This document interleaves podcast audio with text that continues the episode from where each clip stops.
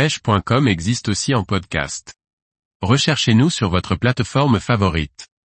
Pêche de la truite et épuisette, des accessoires et astuces à connaître. Par Morgane Calu. Pour faciliter le recours à l'épuisette, il existe de petits accessoires et astuces pour se faciliter la vie au bord de l'eau, comme l'importance de l'aimant ou l'intérêt d'un connecteur dépliant. En voici quelques-uns que j'utilise même en compétition. L'aimant est un accessoire qui va de pair avec l'usage d'une épuisette, surtout pour les pêcheurs du bord. L'aimant permet de maintenir solidement l'épuisette, mais surtout de dégainer en un clin d'œil le filet pour écourter un combat et mettre au sec un poisson. L'aimant peut se positionner à plusieurs endroits suivant les préférences du pêcheur et l'ergonomie souhaitée. On peut placer l'aimant au bout de l'arceau de la tête d'épuisette, notamment pour une épuisette raquette. La raquette pend et le manche est facilement atteignable. Gare cependant aux hameçons ou à la ligne qui peuvent se prendre dans l'aimant ou dans l'anneau brisé. Une autre position de l'aimant est couramment utilisée, au bout du manche. L'inconvénient c'est que le filet est exposé aux ronces et autres végétaux surtout lorsqu'on pêche dans des ruisseaux étroits par exemple.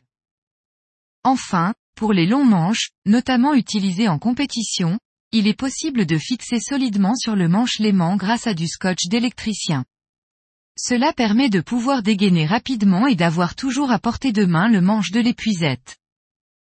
Le scotch d'électricien est un astuce utilisé par de nombreux compétiteurs. Il permet, comme évoqué ci-dessus, de fixer l'aimant où bon nous semble sur le manche. Il permet surtout de sécuriser les longs manches télescopiques ou à emboîtement. À la jointure entre plusieurs éléments du manche, le scotch d'électricien permet de verrouiller les emboîtures qui ne peuvent plus tourner ou se dévisser. Il permet aussi de sécuriser et de verrouiller le vissage de la tête sur le manche. C'est notamment vrai en compétition lorsqu'on capture un gros poisson ou lorsqu'on enchaîne les poissons. Le séchage de l'épuisette est une étape importante pour la durée de vie de l'épuisette.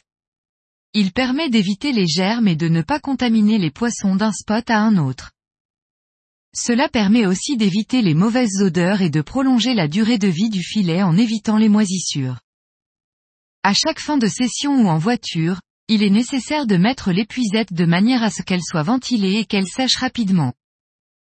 Peu de pêcheurs en ont conscience, mais il est possible de moduler facilement les têtes d'épuisette et les manches grâce à des pas de vis standardisés.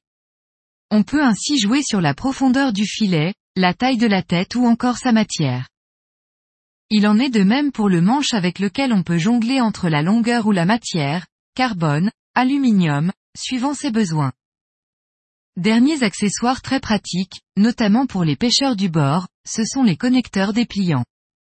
Il s'agit d'un coude articulé qui se place entre la tête et le manche.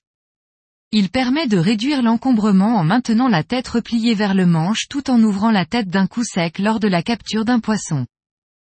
Pour réparer un filet avec un petit trou sur quelques mailles, j'utilise avec succès des Rislan, ou Serflex. Il suffit de passer dans deux mailles et de serrer pour refermer, comme une suture. Cela résiste à toute épreuve, c'est discret et les hameçons ne se prennent pas dedans. Il existe des rislans de différentes couleurs en translucide ou noir, de la couleur de la plupart des filets. Les rislans permettent aussi de fixer solidement et proprement un tube de mousse fendu sur l'armature de la tête d'épuisette pour la rendre flottante. C'est très pratique pour les pêcheurs en flotte tube ou en kayak.